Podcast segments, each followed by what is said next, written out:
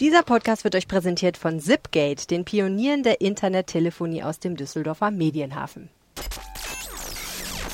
Diese Woche im Rheinpegel. Düsseldorf hat mehrere Theater und viele Museen und das kostet so einiges. Allein für den Erhalt der Gebäude werden in den nächsten zehn Jahren knapp 140 Millionen Euro fällig und über die Oper haben wir da noch gar nicht gesprochen. Die Debatte um den wilden Müll geht weiter. Wir erklären, wie sich Stadt und Avista geeinigt haben, warum die Stadt jetzt vielleicht Mülldetektive beschäftigen wird. Die Düsseldorfer Seen und Teiche frieren langsam zu. Es ist nur eine Frage der Zeit, bis mal wieder jemand einbricht. Die Feuerwehr hat jetzt gezeigt, was sie dann tut. Mein Name ist Arne Lieb und mit mir im Studio ist Helene Pawlitzki. Ihr hört Folge Nummer 37 dieses Podcasts und der Rhein steht bei 2,51 Metern. Rheinpegel, der Düsseldorf-Podcast der Rheinischen Post. Hallo und herzlich willkommen zum Podcast Was bewegt Düsseldorf? Wir sprechen drüber jede Woche eine halbe Stunde. Ihr hört uns bei Spotify, RP Online und in eurer Podcast-App. Und wir haben einen neuen Fan gewonnen. Arne, das weißt du nicht, weil du mal ein bisschen nicht da warst, aber äh, wir haben äh, rege Twitter-Debatten geführt mit einem jungen Mann, der heißt äh, Peter Löhr, den Twitter-Handle at HowieJ. Und äh, der hat mehrfach über den Rheinpegel getwittert. Ich habe mich sehr gefreut. Kluger Mensch. Sehr gut. Ja. Äh, er hat zum einen aufgegriffen eine Debatte, die ich mit Laura Ime darüber geführt habe, wie man eigentlich äh, mit seiner Chipsgier umgeht und hat erzählt, dass er zum Beispiel das Problem hat, dass morgens um 7.21 Uhr im Zug zwischen Düsseldorf und Frankfurt chinesische Mitbürger Chips essen und dass ihn das geruchsbelästigt. Ich habe ihm dann erklärt, äh, dass es bei mir eigentlich auch nur ein, eine sehr dünne Schicht sozialer Kontrolle und Scham ist, die mich davon abhält, morgens im Zug Chips zu essen. Äh, außerdem haben wir gelernt, dass er äh, sich auf den Syltlauf vorbereitet und ähm, dabei Rheinpegel hört. Also ich sehe schon hier, seine App zeichnet auf, dass er dabei Podcast gehört hat. Mhm. Das ist ja toll. Ich glaube nicht nur, das war nicht nur automatisch, oder? Weil er hat ja auch noch uns Ach, markiert. so wichtig ist ihm das. Ja. Ich glaube schon. Mann. Und dann hat er noch geschrieben, sehr schön unaufgeregter Beitrag zum Rassismusvorfall in der Rheinbahn und witzig, wenn Ed Helene Pawlitzki und Ed L-Eme sich zu alt wähnen, um heutige Teenies zu verstehen. Das war in Folge 36, da ging es um Lukas Rieger, das Teenie-Phänomen. Und der Mann hat so viel Kondition, der kann zwei Folgen äh, Rheinpegel bei einmal rennen. Ja, mit sechs Minuten pro Kilometer, und elf Kilometer sind es ja Stunde Ja, sechs, nicht schlecht. Fitter Typ. Also, Peter Löhr, schön, dass du uns hörst. Wir freuen uns sehr. Äh, keep on tweeting. Wenn ihr uns auch was sagen wollt, dann könnt ihr das entweder bei Twitter tun oder ihr könnt uns anrufen und äh, uns eine Nachricht hinterlassen. Auf unserem Anrufbeantworter. Der ist erreichbar aus dem deutschen Telefonnetz ähm, unter 0211 9763 4164. Auch aus dem deutschen Handynetz. Auch aus, aus, auch aus dem Ausland bin, äh, theoretisch. da muss zu, man nur, nur Ich bin zu 211 jung, um noch über äh, Telefonnetze zu reden. 0211 97 63 41 64. Oder bist du zu alt? Oder bin ich zu alt? Man man weiß man es weiß es heutzutage ja nicht mehr. Ja. Ich freue mich total, dass äh, das Trio Infernale wieder vereint ist. Laura Ime ist nämlich auch hier. Die hat Guten sich bisher Tag. sehr still verhalten. Hallo. Ja. Na, heute schon Chips gefrühstückt? Ich bin echt ein bisschen nachhaltig beeindruckt, dass wir mit dieser Chips-Debatte, dass die einfach nicht endet. Das sind die Themen, die die Menschen bewegen. Ja. Ja, unbedingt nachhören. Das war sehr spannend. Ich glaube in Folge 35. Ähm, wir sprechen heute über ein Thema, ähm, da geht es um sehr viel Geld. So viel Geld hätte ich gern. Also, Boah, 140 Millionen, ey. und das ist nur der Anfang. Das ist nur der Anfang. Wobei ich war ja gerade auf der Boot, auf der Messe Boot und äh, ich stellte dann fest, dass das, was ich für viel Geld halte, eigentlich nichts ist, weil dafür könnte man sich vielleicht einen Wasserhahn in einem dieser vielen Yachten kaufen und hätte dann nicht viel gewonnen. Äh, ja. Ich stand letztes Jahr mal neben einer Familie in der Yachtenhalle und da sagte der Sohn zum Vater, äh, guck mal Papa, die Yacht wäre auch schön, da ist hinten auch Platz für unsere Jetskis. dann bin ich wieder zurückgegangen in die... Und dann hast du gedacht, Halle. das ist Düsseldorf. Hallo Klischee. Ja, naja, okay. Ein anderes Thema. Ähm, also 100, knapp 140 Millionen Euro. Dafür kann man sich ziemlich viel kaufen. Ähm, man kann sich dafür aber auch einfach nur erstmal das heile machen, was man hat. Gell, Laura? Genau. Also, ähm, worüber wir gerade sprechen, ist, es gibt eine neue Liste. Da hat das Kulturamt der Stadt ermittelt, wie hoch der Sanierungsbedarf in den Kulturbauten ist. Da könnte man jetzt natürlich sagen, naja, wir haben relativ viele Kulturbauten, viele Museen, Theater, Oper ähm, und so weiter. 140 Millionen könnte dann ja sogar noch gehen. Ähm, allerdings ist das auch nur so eine Anfangssumme, wie ich gerade gesagt habe, denn ähm, diese Liste, die es dazu gibt und diese Summe, das ist das Ergebnis von einer ganz groben Prüfungen, die die mal gemacht Mhm. haben. Also das heißt, die sind in die Gebäude reingegangen und haben mal so ein bisschen geguckt, wie sieht's hier aus, wie sieht's in den Kellern aus. Tropft es schon von der Decke. Haben, genau, haben, haben auch so Berechnungen angestellt, ne? also dass du zum Beispiel weißt, okay, die Rohre sind schon so und so lange in den Wänden. Das heißt, äh, wenn Rohre so und so lange in den Wänden sind, dann müssten die dann und dann ungefähr so und so viel äh, saniert werden. Und genau, äh, 140 Millionen, also 139 Millionen, um genau zu sein, müsste man investieren in den nächsten zehn Jahren, äh, um quasi das Gebäude erstmal so instand zu halten, wie es gerade ist. Wobei man da auch nochmal sagen muss, die haben keine Wände aufgemacht oder sonst was. Also das heißt, die könnten durchaus auch noch böse Überraschungen äh, erleben. Das ist auch das ein ums andere Mal ja in der Vergangenheit ja schon mal vorgekommen. Das hat eine lange Vorgeschichte, Arne. Ne? Mhm. Also diese, dieses Thema ist uralt, so fast so alt wie die Schlösser, die in dieser Stadt noch stehen. Die, Fast so alt wie die Telekommunikation. Das war noch, also als, als ähm, SPD und Grüne noch in der Opposition waren, wurde immer dieser berühmt-berüchtigte Masterplan Kulturbauten schon gefordert oder haben die den gefordert? Das ist jetzt immer noch nicht der Masterplan Kulturbauten, aber zumindest so ein erster Schritt dahin. Und der Traum ist, dass man mal so eine Gesamtübersicht hat. Und ähm, ich glaube, das ist auch ein bisschen ein, äh, ein also ich finde, es ist ein Dokument, was, was sehr fragwürdig ist. Ich, meine, ich erinnere mal an die Sanierung des Aquazoos, die ja irgendwie von 11 auf 22 Millionen oder sowas sich entwickelt hat. Und diese Kulturbauten sind ja alles Spezialgebäude. Ne? Entweder, ich sagte gerade, Aquazoo ist ein Spezialgebäude, weil es ein, ein Zoo ist und damit ein Feuchtgebäude mit besonderen Anforderungen. In diesen Kulturgebäuden sind ja auch ganz viele Schlösser drin. Ja, Schloss Jägerhof ist zum Beispiel drin. Äh, wer da mal vorbeigefahren ist und sich anguckt, wie das aussieht, ich glaube, da kann man alleine schon zig Millionen rein versenken. Ich wage also diese Zahlen da echt mal direkt zu bezweifeln, dieser groben Schätzung, wenn man einmal anfängt, sich das anzugucken. Und dann ist das Zweite auch, das wird auch niemals passieren. Also es wird ja jetzt nicht äh, ein Gesamtbeschluss kommen für 140 Millionen, alles wird jetzt äh, saniert, sondern man muss es irgendwie Stück für Stück machen und sich auch immer die Frage stellen, was ist jetzt am wichtigsten und was macht man aus diesen Gebäuden? Es geht ja nicht nur darum, immer die, die Löcher im Dach zu stopfen, sondern wie entwickelt man jetzt beispielsweise die Oper weiter oder die Museen? Also das ist schon, Warum hat das denn überhaupt so lange gedauert, erstmal diese Zahl zu ermitteln? das ist eine gute Frage. Okay. Eine von diesen Fragen, die man nicht so richtig Also beantworten es kann ein, es, ist so ein, es ist so ein bisschen ein Running Gag im Kulturausschuss, dass irgendwie der Kulturdezernent zweimal im Jahr sagt, äh, Ja. ja, wir ah, sind echt weit gekommen mit dem Masterplan Kulturbauten, der wird im, und dann wahlweise sagt der Herbst oder Frühjahr vorgestellt und dann Vor oder nach der Sommerpause. vor oder nach der Sommerpause wird der vorgestellt und es passiert nicht. Und ich glaube, es ist auch politisch, das Dokument hat natürlich auch gewisse Brisanz, weil du hast andererseits natürlich jetzt eine To-Do-Liste vorliegen, wenn die mal fertig ist, wo du auch mal siehst, wo es überall hapert. Es ist ja ein altes Spiel, in das auch die Kulturschaffenden sich um die Wette beschweren, wie es bei ihnen aussieht. Ich erinnere mal ans Tanzhaus, das ja gerade auch akut zu Recht sich beschwert und sagt, also wenn hier nicht bald Absolut. was passiert, können wir das Ding zumachen. Dann sagt die Feuerwehr, das können wir nicht mehr benutzen. Tolle Kultureinrichtungen, super beliebt. Ähm, Schloss Jägerhof ist das Sitz des Goethe-Museums, die auch schon seit Jahren sich beschweren.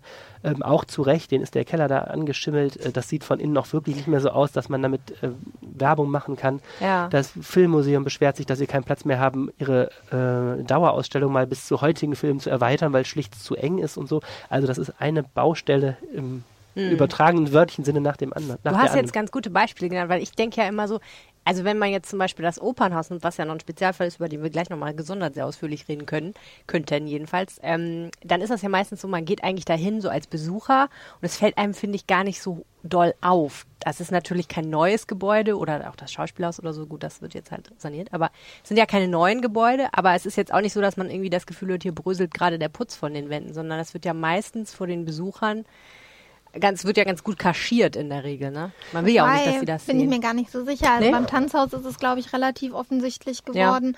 Äh, bei der Oper ist es auch, da gab es äh, technische Ausfälle teilweise Hm. in, in Vorführungen. Ähm, ich glaube, Arne hat mal einen mit sehr offenen Augen einen Rundgang durch den Kunstpalast Mhm. gewagt. Und wenn du da genau hinschaust, äh, kannst du das auch sehr deutlich sehen. Ne? Das ist ein gutes Beispiel. Man muss eben bedenken, man kann jetzt nicht immer sagen, die Kultur ist so wahnsinnig teuer, sondern man muss auch bedenken, diese Kulturinstitute sind natürlich alle in total speziellen Gebäuden untergebracht. Teilweise sind die gar nicht als, als Museen ähm, gebaut worden. Kunstpalast ist ja mal gebaut worden für eine Ausstellung in 20er Jahren und war eigentlich gar nicht vorgesehen als Gebäude, das langfristig stehen bleiben sollte. So, das heißt, die Bausubstanz dieses Gebäudes ist nicht so toll und dann ist es auch wirklich miserabel saniert worden, das Museum Kunstpalast. Wenn man da mit offenen Augen mal durchgeht, ähm, zum Beispiel in dem Belvedere, diesem Durchgang zwischen den ähm, beiden Flügeln, ist die Sanierung nicht ganz bis zur Decke durchgezogen worden. Also wenn man mit offenen Augen nach oben guckt, merkt man, dass ganz der obere Teil sind die ähm, Träger nicht mehr richtig verkleidet worden, sondern sind so Vorhänge vorgehängt worden. Da hat man das einfach kaschiert, dass man nicht so richtig zum Ende gekommen ist. Und da ist schon ähm, auch in den Details ziemlich viel gemokst worden. Und das alles ähm, kommt dann, da kommt so eine Liste bei raus, ne, von eine endlose To-Do-Liste, wo die Stadt, glaube ich, ihr ähm, halbes Vermögen jetzt rein investieren könnte. Und das ist jetzt politisch eben die spannende Frage, womit fängt man an und Ja. wo kann man zum Beispiel vielleicht auch mal sagen, kann ein Museum einfach mal aus einem Gebäude ausziehen? Das ist ja eine Entscheidung, die man beim Theatermuseum jetzt gefällt hat, im Hofgärtnerhaus. Da ist auch das Thema, das Gebäude ist ähm, total sanierungsbedürftig und da hat die Stadt eben gesagt, das Theatermuseum zieht eben mit der Bibliothek jetzt zusammen in einen Neubau und so könnte man sich vielleicht ersparen, dass man da auch viele Millionen wieder reinstecken muss. Ja. Und diese, gerade diese Priorisierung ist halt eine un unglaublich schwierige Frage, weil ähm, total oft auch einfach die Politik und auch die Kulturschaffenden gesagt haben, nein, alles ist gleich wichtig, wir weigern uns da eine Priorisierung vorzunehmen. Das ist natürlich schwierig, weil äh, es allein organisatorisch und auch finanziell nicht möglich ist, irgendwie 40 Kulturbauten gleichzeitig schön zu machen. Und ähm, diese, diese erste Liste, ähm, die sollen sich jetzt, soll sich die Politik jetzt äh, anschauen, ganz genau in den, in den einzelnen Fraktionen und dann ähm, geben die das in eine Fachgruppe weiter. Es gibt eine Fachgruppe, da sitzen auch die Politiker drin, die, die, da geht es nur um die Sanierung von den Kulturbauten und die sollen dann jetzt tatsächlich eine äh, Priorisierung vornehmen und dann geht es wieder weiter in der Politik und man überlegt, okay, was machen wir jetzt und natürlich auch, machen wir nur das Instandhalten oder machen wir was Neues, machen wir neue, neue Museumskonzepte. Äh, es gibt ja auch einfach a- ganz moderne Anforderungen, die man an so ein äh, Museum stellt, Stichwort Digitalisierung und so weiter. Da guckt man jetzt. Und was ähm, vielleicht auch ganz interessant ist, der Kulturdezernent hat versprochen, dass diese Liste jetzt so ein bisschen dynamisch gehalten wird. Im Sinne von, Wow, Ja. was heißt das denn? ähm, es gibt es auch schon für die städtischen Gebäude. Da ähm, hat die Kämmerin äh, dem Kulturdezernenten das sozusagen einmal vorgemacht, wie das so geht. Die hat nämlich sowas für die alle, alle anderen städtischen Gebäude gemacht, die nichts mit Kultur zu tun haben. Und die haben jetzt so, so eine richtige Datenbank, wo immer alles eingepflegt wird, wo auch wenn was gemacht worden ist, das eingepflegt wird.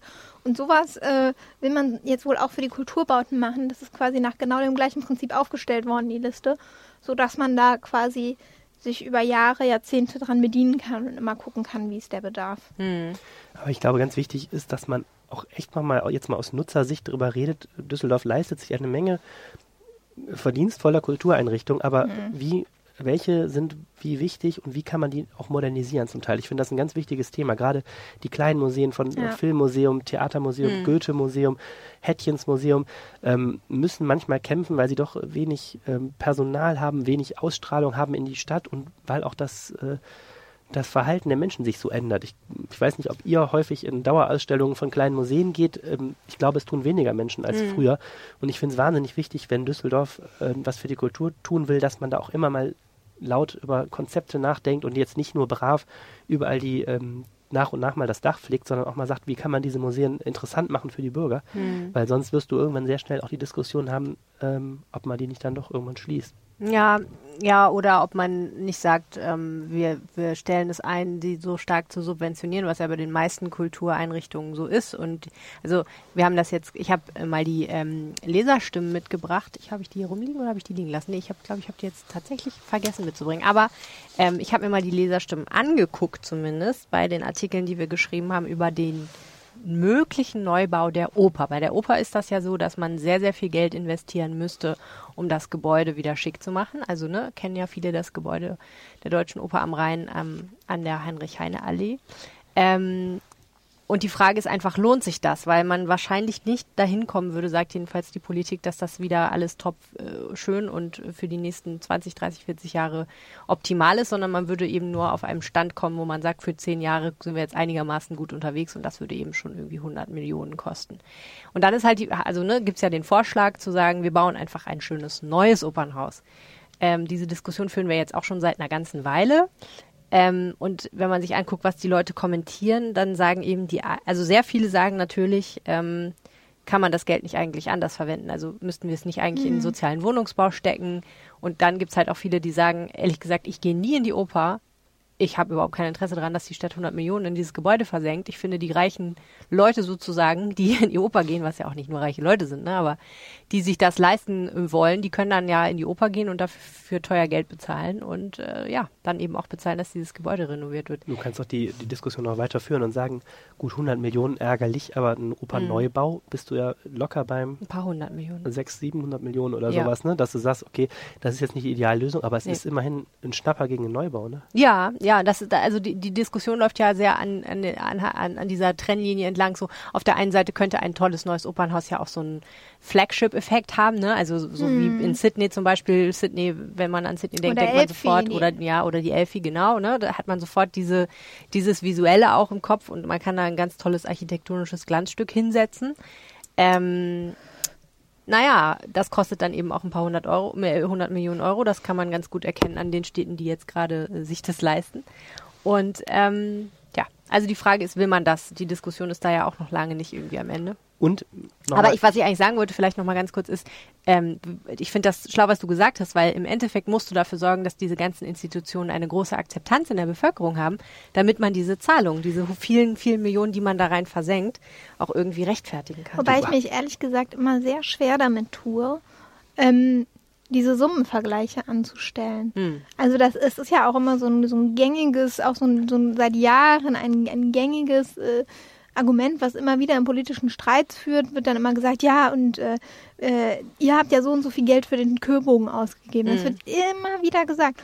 Und ich finde, das ist echt eine super schwierige Diskussion, wenn man da ein bisschen Äpfel mit Birnen vergleicht, weil wenn man sich jetzt zum Beispiel anguckt, mh, mm, ein Schwerpunkt, den die aktuelle Politik, die Ampelpolitik gelegt hat, ist zum Beispiel Schulen und Bäder. Da stecken die unfassbar viel Geld rein, um das zu modernisieren. Gerade bei den Schulen hat sich super viel getan. Das ist so der Schwerpunkt, den die, die gelegt haben. Und dann guckst du dir an, irgendwie unserer Stadt geht's finanziell gut. Wir haben jetzt für den und den Bereich etwas gemacht. Was machen wir als nächstes? Und da finde ich es auch nicht falsch zu sagen, wir gucken mal, was wir vielleicht für ein Programm machen, um, um der, den Kulturbauten irgendwie äh, äh, hm. weiterzuhelfen. Und nur weil man sagt, irgendwie, es gibt hier Leute, die nicht gerne in die Oper gehen oder so zu sagen, da machen wir nichts. oh mein Gott. Die, wir müssen ja auch das mal Studio sanieren. löst sich gerade auf. Die Helene ist gerade etwas auf den Kopf gefallen. Die Polsterung kommt von den Wänden. Oh je. Äh, also das finde ich immer so, so, eine schwierige Diskussion. Die Idee, die ja bei, oder das Argument, was ja hinter dieser, hinter dieser ähm, Opernneubau-Idee ja. steckt, ist, dass die halt sagen, ja, wir haben total Angst, weil aktuell geht die Schätzung davon aus, dass es ja mindestens 100 Millionen sind, um es zu sanieren. Mhm. Und ähm, man sagt halt, die, die, es gibt Argumente, die sagen, ja, aber eigentlich ist dieses Opernhaus auch gar nicht mehr zeitgemäß, was die technische Ausstattung angeht, was die Anforderungen angeht. Und ähm, ich glaube, es steckt auch ein bisschen so die Angst dahinter, dass wenn man jetzt nur saniert und neu und schön macht, äh, dass es erstens ein Millionengrab ist, wo man immer nur hm. mehr Millionen versenkt und am Ende wirst du trotzdem nicht mit großen und guten Häusern mhm. äh, konkurrieren können. Ich finde das Argument total wichtig. Ich glaube auch, dass es immer eine Gefahr ist in so einer Diskussion, dass die Kosten je nach ähm, Standpunkt hoch und runter gerechnet werden, dass man mhm. sagt, oh, die Sanierung kostet jetzt 200 Millionen, der Neubau kostet nur nur 400 Millionen, dann werden es am Schluss, äh, wird, der, wird der Beschluss niedrig gefasst, am Schluss wird es mehr. Mhm. Ich glaube, was ich wichtig finde, nochmal jetzt auch mal wieder aus Nutzersicht auch das zu denken und äh, mal zu fragen, was könnte denn so ein neues Opernhaus vielleicht mehr als ein altes? Mhm. Ne, diese großen Kulturhäuser haben ja immer das Problem, da gibt es 100 Aufführungen im Jahr ähm, und den Rest des Jahres stehen die leer. Ja. Also man könnte ja auch mal über neue Konzepte nachdenken, was kann man mit in das Gebäude unterbringen, dass das mhm. wirklich ein, ein Bürgerforum äh, noch mehr wird. Ähm, oder glaube, das Angebot niederschwelliger noch machen. Oder das Angebot, also ich würde dann echt ja. gerne auch Wobei, mal... da frage ich mich, braucht man dafür ein neues Gebäude? Das könnte man ja jetzt ja auch schon machen. Ne? Ja, das jetzige Gebäude ist angeblich ziemlich an seinen Grenzen, was die Kapazität angeht und das Technische. Ähm, naja, aber jedenfalls, wenn man ein neues baut, finde ich, ist es noch viel augenfälliger, dass man sagt, dann muss man auch vielleicht mal über eine Oper des, des 21. Jahrhunderts ja. inhaltlich nachdenken, dass man auch da nochmal einen Schwerpunkt setzt. Mhm. Also das finde ich total spannend. Ähm, okay, aber einen sehr, sehr wichtigen Punkt, bevor man das ja, entscheidet. Da muss ich jetzt aber trotzdem nochmal einmal eine Frage zu dem Geld stellen, weil ihr beide seid ja intime Kenner der Kommunalpolitik in Düsseldorf und habt wahrscheinlich auch so ein bisschen im Auge, was eigentlich wie viel kostet. Sind denn jetzt 138, 139, 140 Millionen Euro für so einen städtischen Haushalt super viel Geld oder ist das so ein mittlerer Betrag? Also weil die meisten Leute haben, glaube ich, gar keine Vorstellung davon, was für ein Geld da eigentlich den Besitzer wechselt regelmäßig. Also ich, es ist schon super viel es Geld. Ist, ja, es ist aber, schon eine, eine, eine, sehr empfindliche Summe, würde ich sagen. Aber man muss sagen, Kulturbauten kosten auch jetzt schon so viel. Das ist jetzt nichts Neues. Also mhm. ins Schauspielhaus und die Oper fließt eigentlich ständig so viel Geld. Poli die Politik ähm, neigt zu so gewissen Salamitaktiken da. Also es Mhm. wird selten mal 140 Millionen Euro für irgendwas freigegeben, Ja. sondern es wird dann so alle zwei Jahre mal 10 Millionen Ja. oder sowas. Und Das dann ist ja auch jetzt so, ne? Also Ist es ja wird jetzt so. mitnichten beschlossen, 140 werden jetzt mal rübergezahlt, sondern irgendwie Also wenn zwei, du das drei, nachrechnest, was in diese großen Kulturhäuser jetzt in den letzten 20 Jahren auch ins Schauspiel ausgesteckt wird, kommst du immer drauf. locker auf hohe zweistellige Millionenbeträge. Es ist leider so, gerade diese Spezialbauten, denkmalgeschützt, äh, architektonisch besonders, kosten Mhm. einfach ein Heidengeld. Das ist in anderen Städten genauso wie in Düsseldorf. Okay. Also wenn du mal auf die Zahlen guckst, der, der Etat in, in Düsseldorf, der städtische Haushalt hat ein Volumen von 2,9 Milliarden Euro. Ähm, es würde aber, wie Arne schon gesagt hat, auch alleine organisatorisch niemals passieren, dass die jetzt sagen, oh, und nächste Woche im Stadtrat entscheiden wir mal für 140 Millionen.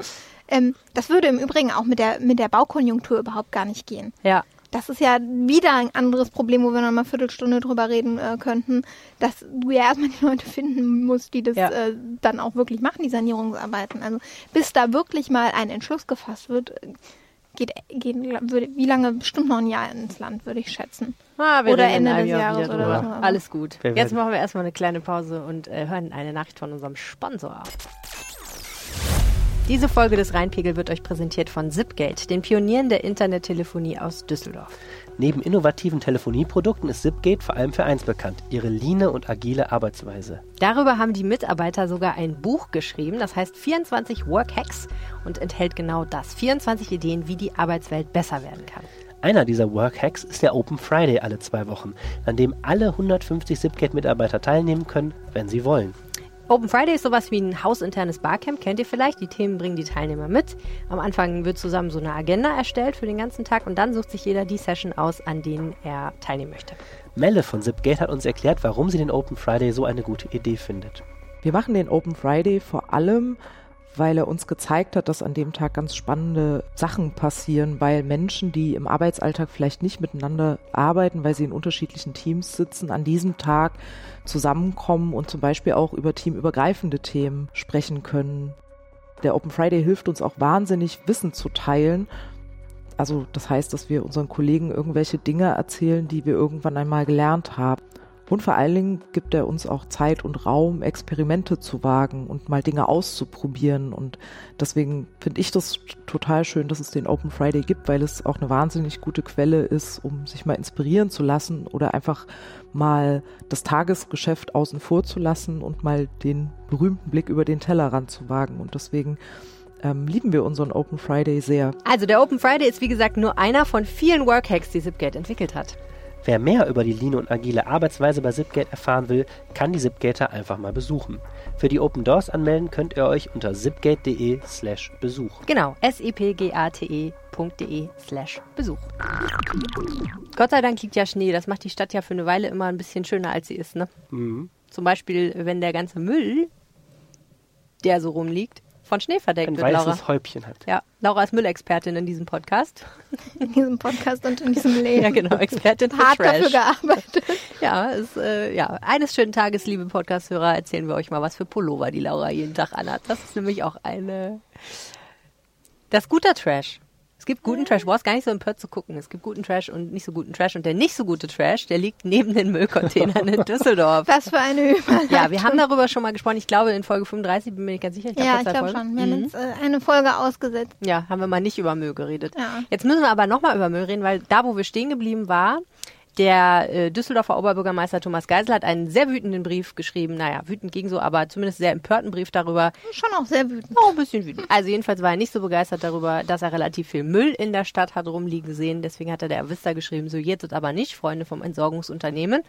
Und äh, dann hat die Avista ganz lange dazu erstmal lieber gar nichts gesagt und dann haben sie aber doch was gesagt. Und jetzt haben sie sich so ein bisschen geeinigt. Ja, irgendwie. also die Avista selber hat da auch nicht weiter noch nichts zugesagt, aber ähm, es nicht so gab dann gesprächig, die Müllmänner. nee, Mhm. ähm, es gab dann ein äh, Gipfeltreffen im Rathaus zwischen der Umweltdezernentin, also das ist die äh, Spitzenbeamtin im Rathaus, die quasi für dieses Thema Umwelt und damit auch für das Thema Müll zuständig ist, und den Spitzen der Avista und dann hat man mal darüber gesprochen und ein erstes Sofortpaket verabschiedet. Das hört sich schon mal gut an. Ja, also ähm, ich finde der ja markanteste, der markanteste Part dieses äh, dieses Pakets ist, dass jetzt täglich die 50 dreckigsten Containerstandorte kontrolliert werden sollen.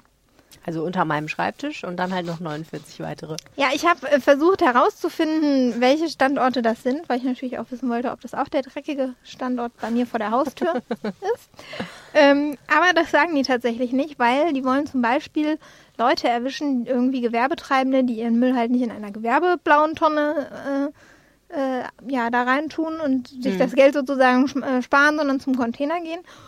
Und damit die nicht gewarnt sind, wird das Darf nicht ich gesagt. verraten? Ist das, ge- Das scheint ja ein ganz, ganz zentraler Punkt zu sein, dass es gar nicht so sehr irgendwie die dreckigen Düsseldorfer Bürger sind, die das überall hinstellen, sondern dass das auch ganz, ganz viel Gewerbetreibende sind, die ihren, ihre großen Mengen an, sagen wir mal, Pappe und äh, kaputten Kartons in die Gegend stellen und nicht in so eine Gewerbetonne schmeißen. ja. Das ist äh, das war ein Problem, weil die Gewerbetonne was kostet. Ich würde es nicht als das Hauptproblem bezeichnen. Ich glaube, dass es auch einfach sehr viele Düsseldorfer gibt, die sich schlecht benehmen. Ähm, man kann das zum Beispiel daran total gut erkennen, dass äh, total oft montags die Dinger total voll sind. Wenn halt alle Leute äh, zu Hause sind, ne, irgendwie ihre Pakete ausbacken, bei Ikea waren oder Hm, weiß ich am nicht Wochenende was, dann. am Wochenende und dann ihren Müll halt wegbringen. Ich kenne das auch von meinem Abfallverhalten, dass ich dann denke, oh, heute kannst du mal den Papiermüll wegbringen und dann Ja. äh, Okay, und legen die das dann daneben, legst du das dann daneben, ähm, weil, weil da voll ist oder weil, weil man zu faul ist, das da reinzutun in den Also Container? ich mache immer alles klein Natürlich. und mache das dann Ja. da rein, Laura, so wie E-Mail-Streberin. so wie es vorgeschrieben ist. Ja, aber was denkst du denn, warum machen ich die spreche Leute auch das? Leute am Container an, die das nicht machen. Alter, das tun doch Echt? nicht eins richtig Ja. aufs Boah, Maul. das ist ja neulich, neulich war da Traust auch jemand echt was? ganz schön sauer auf mich Also und nicht hat dass, mich das, beschimpft. nicht, dass das nicht auch einmal klein machen würde und reintun, aber wenn mich da jetzt jemand ansprechen würde. ne? Da hat einer seinen Müll neulich irgendwie daneben gelegt und habe ich gesagt, hören Sie mal, dafür ist der Mülleimer aber hier nicht da. Ich wiederhole Echt? nicht. So ja. eine bist du? Ja, ja aber mich regt das auch wirklich auf. Muss ich mir das Krass. jetzt so vorstellen, dass dann, wenn ich, also meine, also ich jetzt hypothetisch, meine, Mit deinem kleinen Gewerbe, was du nebenbei meine, großen, hast. meine großen Kartons jetzt daneben stelle, dass dann so ein Mülldetektiv hinter dem Container vorspringt und, Ah ja, die Mülldetektive, genau. und dann äh, fragt, also wenn das jetzt kontrolliert wird und fragt, ähm, haben, kann ich mal, haben Sie ein Gewerbe? Was was machen Sie da? Sollen wir Ihnen mal zeigen, wie Sie das machen? Zahlen Sie jetzt eine Strafe oder wie kann ich mir das vorstellen? Also wie das ganz genau funktioniert, das äh, hat die Stadt auch noch nicht so gesagt. Die haben nur gesagt, die kontrollieren das halt und sprechen die Leute dann auch drauf an und wollen auch nochmal gezielt auf Gewerbetreibende so zugehen, also fernab von den Kontrollen und nochmal sagen, hey, liebe Leute, die ihr ein Gewerbe habt, bitte denkt daran, wir haben hier diese Tonne, bestellt sie euch doch. Ähm, aber so richtig, das, also du, du darfst dir das jetzt noch nicht wie so eine Müllpolizei vorstellen. Also du wirst nicht verhaftet oder so, wenn du da deinen dein Pappmüll irgendwie daneben stellst oder so, Da bin ich sondern schon mal beruhigt. ich, ähm, ich nehme an, dass wenn, also ich meine, da musst halt auch einfach dämlich sein, wenn da ein Avista-Mitarbeiter steht, dass du dann einfach sagst, schönen guten Tag und dann schmeißt du da deinen Müll einfach daneben. Das Ich ist ja auch mir einfach so Männer dumm. in so Inspector Clouseau Ja, ich vorgestellt, die an der Ecke stehen und so- warten, was man so macht. also Also, Zeitung mit so Löchern. im Um es mal realistisch zu sein. Also erstmal Mönchengladbach hat ja solche Mülldetektive in Anführungsstrichen. Ja. Ist ein sehr sexy Wort übrigens. Und ähm, die haben das deswegen, weil sie halt sagen, wenn wir die Leute erwischen, dann müssen sie halt Bußgelder bezahlen und diese vielen, vielen Bußgelder, die diese Mülldetektive einwirtschaften, die bezahlen sozusagen das Gehalt der Mülldetektive. Also das lohnt sich für uns. Das ist erstmal der, der Hauptpunkt. Es geht nicht nur darum, dass weniger Müll ist, sondern es geht auch ein bisschen darum, naja, dass man halt die Leute findet, die das tun.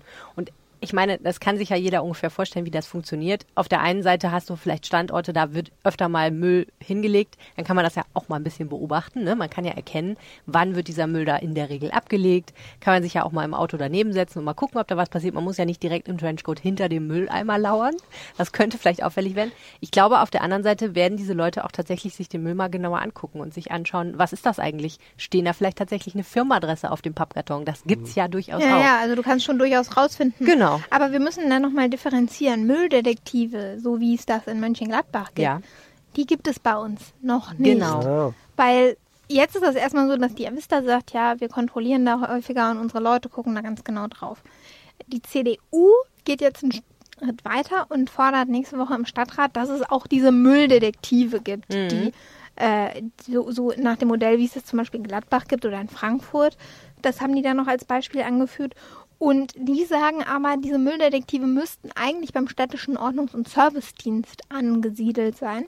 Das hat einen rechtlichen Hintergrund. Und zwar ähm, könnten so ein Avista-Mitarbeiter, wenn der jetzt sieht, dass da einer Quatsch ablegt, so, der kann halt sagen, bitte lassen Sie das und dann ist gut. Ähm, Leute, die diese Ausbildung beim OSD gemacht, also Ordnungs- und Services Mhm. OSD gemacht haben, die haben andere Befugnisse. Die dürfen halt Bußgelder Die können auch verteilen, Knöllchen die schreiben. können Genau. Knöllchen schreiben, die dürfen auch Leute festhalten. Die Ja. sind dafür ausgebildet, die haben die, Bes- die Befugnisse nach der Düsseldorfer Straßenordnung, das ist sowas wie eine Hausordnung für Düsseldorf, äh, nach, nach dieser Straßenordnung Sachen zu ahnden. Und deswegen sagt die CDU, wir wollen Mülldetektive, die da angesiedelt sind, damit Mhm. die da auch entsprechend durchgreifen können. Mein Vorschlag wäre ja, dass sie Laura Ime dafür einstellen. Die, die offensichtlich großen Laura Spaß Ihm daran ist ja, Laura Ihm ist ja mehr Müllbotschafterin. Die möchte ja Leute überzeugen und keine Knöllchen schreiben. ne? Ja, aber du könntest Ich auch würde Geld auch, von den Leuten ich würde auch Knöllchen Ich würde das schreiben. einfach direkt kassieren. Ich würde gar kein Knöllchen schreiben. Ich würde sagen, so 50 Euro zisch ab. Bei mir wird ja auch noch, noch der Müll, neben, schrei neben dem. Papiercontainer ist bei mir auch noch so ein normaler Mülleimer, der an so einer Laterne hängt und da schmeißen die Leute auch immer ihren Scheiß daneben. Da kriege ich wirklich einen richtigen Hals, ne? Merkt man nicht. Merkt- Ich mach mich, äh, bei sowas habe ich immer ein bisschen Angst vor ihr, muss Mhm. ich dir sagen. So, weil sie, ne? Naja. Nein, aber ich- macht euch das nicht sauer. Ich frage ich frag, ich frag mich halt, wie man auf die Idee kommen kann. Ich finde, das ist ganz, ganz schlechter Stil zu Glaub- denken, oh, guck mal, ich habe hier meinen ganzen Scheiß noch im Arm. Jetzt ist er leider voll. Hm, ja, zehn Meter weiter gehen zum nächsten Container. Helene, das mache ich nicht. Ich schmeiß meinen Scheiß hier jetzt hin. Da kriege ich so, da bin ich, Ich glaube, wir bringen sauer. gleich mal Pfand weg, Helene, sonst nicht, dass es glaub, ich- Ärger in der Redaktion gibt. Ja, ich mache mir auch Sorgen. Wir sprechen weiter über das Thema, Laura. Ich verspreche es dir, ähm, wenn du dich beruhigt hast. Ähm, möchtest du noch für das dritte Thema bleiben oder hast du es eigentlich, muss was anderes recherchieren? Ich muss äh, schreiben. Ich würde Okay. mich jetzt verabschieden. ja, schön, dass du da warst. Vielen, vielen Dank. Vielen Danke. Dank. Tschüss. Tschüss. Von der Müllbeauftragten Laura Ime kommen wir zur Eisrettungsbeauftragten der Rheinischen Post, Helene Pawlitzki. Und das Schöne ist an dem folgenden Thema, ich habe überhaupt gar keine Ahnung, was du da genau gemacht hast. Ich weiß nur, du hast ähm, zugeschaut, wie die Feuerwehr Menschen rettet, die ins Eis einbrechen. Richtig. Was hast du da genau getan? Also wie kam es dazu? Ich habe nicht so viel getan. Ich habe nur gestanden und geschaut. Aber ähm, äh, es ist so, es ist ja kalt, wie du sicherlich Mhm, auch das gemerkt weiß hast. ich, ja. ne? Auch ein großes Thema in der Redaktion. Die ersten Schneeflocken gingen ja nieder. Darauf haben wir direkt überlegt, jetzt brauchen wir einen ARD-Brennpunkt. ähm, äh, es ist aber tatsächlich ja schon so kalt, dass es eine gar nicht so dünne Eisschicht auf manchen äh, Düsseldorfer Gewässern gibt. Und im Bürgerpark am, in Oberbilk an der Haifa-Straße friert das Wasser immer ganz besonders schnell zu, weil der nicht so fürchterlich tief ist. Der ist so hüfttief. mhm. Relativ flach, genau. Und ähm, die Feuerwehr hat äh, spontan sozusagen, also im Prinzip ist es ja jetzt ne, seit ein paar Tagen kalt und die Feuerwehr hat direkt in den ersten paar kalten Tagen gesagt, cool, dann machen wir mal eine öffentliche Übung, das kommt immer gut. Und hat eine Pressemitteilung verschickt und gesagt, wir zeigen euch jetzt mal, wie wir Leute retten, die eingebrochen sind. Ist da nicht jemand mal verstorben in diesem Parkteich? Also ob da jemand verstorben ist im Laufe der Geschichte Düsseldorfs, weiß ich nicht. Könnte natürlich sein. Letztes Jahr ähm, gab es zu Altweibe einen Fall. Da Das ist ein junger genau. Mann. Das war aber nicht so tragisch, wie es sich zunächst anhörte. Der ist äh, als Cowboy verkleidet nach Hause gelaufen des Nachts an Altweiber. Und man weiß nicht genau, warum er unbedingt auf diese Eisfläche latschen Aber musste, aber er hat es ne? Ja. getan, äh, ist reingefallen, äh, hatte sich aber bereits gerettet, als die Feuerwehr äh, erschien, meinte dann aber, mutmaßlich hatten auch Promille was damit zu tun. Es se- sei noch eine weitere Person auf dem See gewesen. Okay. Und daraufhin haben sie anderthalb Stunden lang bei Flutlicht diesen See abgesucht, haben aber niemanden gefunden. Ah, siehst du, das war in meinem Hinterkopf Ja. noch. Okay, Entschuldigung. Also keiner gestorben, nö, ist ja nicht schlimm. Es ist auch eine relevante Geschichte. Das ist auch einer der Gründe, glaube ich, warum sie diesen Termin da gemacht haben und haben dann eben gezeigt, wenn jetzt, also sie haben, hatten einen Feuerwehrmann, der hat sich da so einen Anzug angezogen, Spezialanzug, dem, dem man nicht nass wird und auch nicht so dolle friert. Und der ist dann auf den See gelatscht, hat verzweifelt sich bemüht einzubrechen. Das hat eine Weile gedauert. Er musste sich, er musste nochmal zurückgehen und sich eine Axt holen, ehrlicherweise, weil er es nicht geschafft hat, mit seinem Stiefelabsatz ein groß genuges Loch zu machen, weil es sollte ja auch realistisch sein und so. Und er, ja, und dann hat er da im See ge- gedümpelt und haben dann, äh, hat die Feuerwehr halt gezeigt, was dann als nächstes passiert, wenn jetzt jemand die Feuerwehr alarmiert. Ist nicht ganz trivial. Und die Feuerwehr hat wahrscheinlich, dann kommt da mit speziellem Gerät und was da tut irgendwas. Genau, also ähm, es gibt eine Taucherstaffel, die dafür auch trainiert ist, Leute aus dem Eis zu holen, aber die gibt's nur einmal in Düsseldorf an der Feuerwache an der Hüttenstraße. Jetzt natürlich logisch, wenn du irgendwie, was weiß ich, am Unterbacher See einbrichst oder irgendwo weiter weg von der Hüttenstraße, dann dauert das eine Weile, bis die kommen. Blöderweise hält so ein Mensch es aber nicht sehr, sehr lange in Eiswasser aus. Ich habe mal gefragt und der Feuerwehrmann hat gesagt, ja, so zwei Minuten für ein Kind und fünf Minuten für einen Erwachsenen.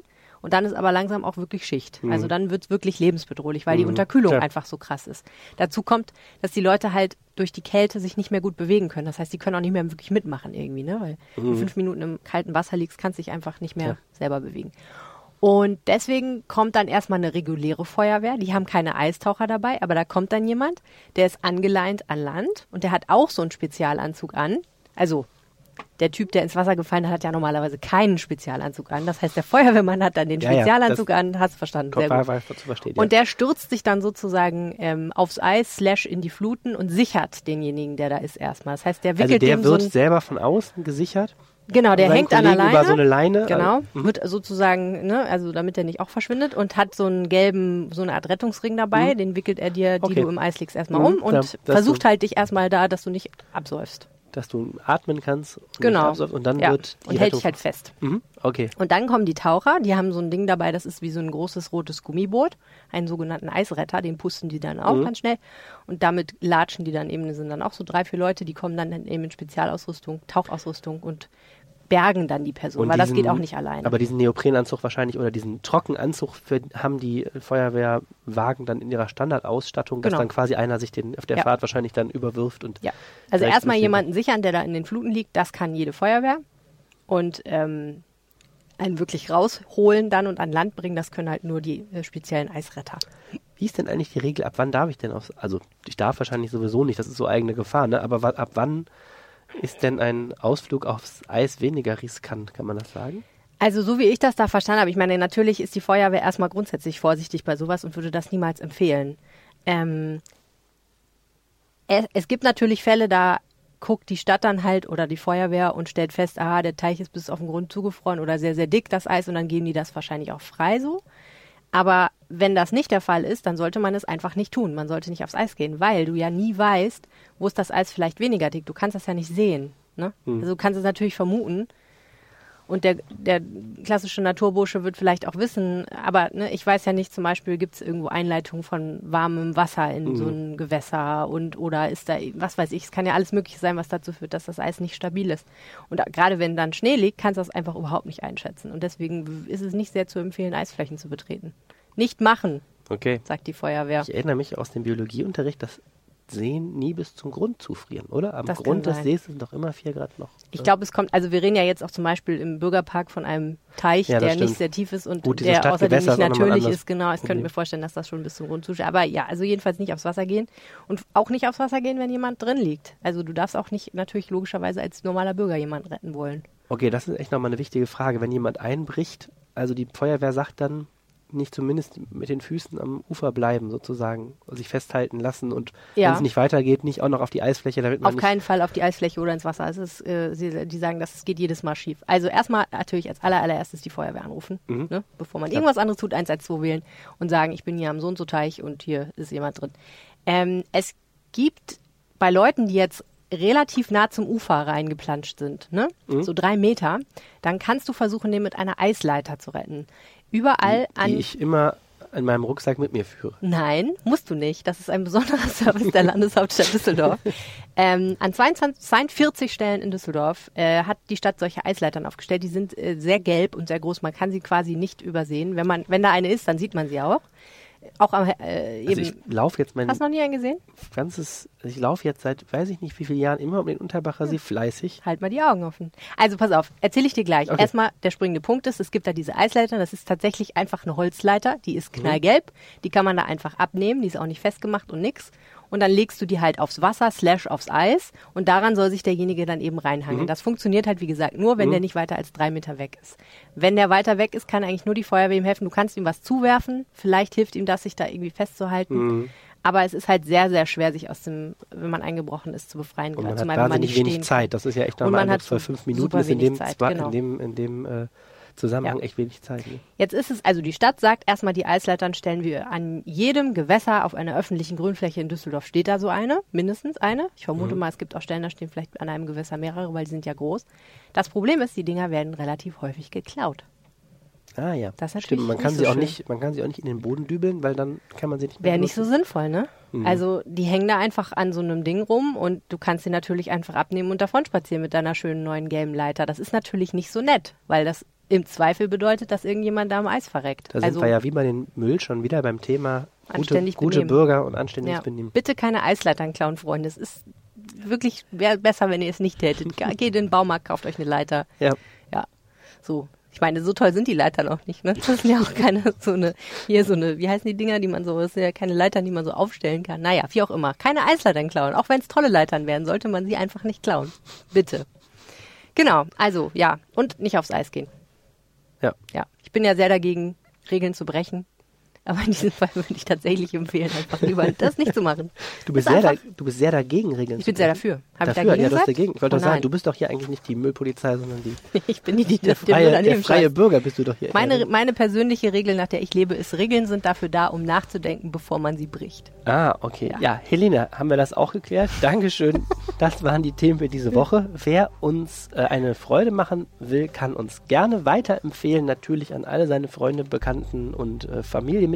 Ja, schön wäre auch eine Bewertung im App Store. Würde uns sehr weiterhelfen. Das wäre super. Klein paar, paar Genau, äh, bei iTunes, bei Mhm. Spotify kann man uns abonnieren und äh, bei iTunes zumindest auch bewerten. Mhm. Und ähm, ansonsten kann man uns Lob, Kritik und Anregungen und äh, biologische äh, Hinweise oder sonstige Hinweise, was wir alles Eisleitern. Eisleitern, man kann uns Hinweise zu Standorten von Eisleitern zum Beispiel, kann man uns schicken per Twitter. Mein Konto ist arnedieb.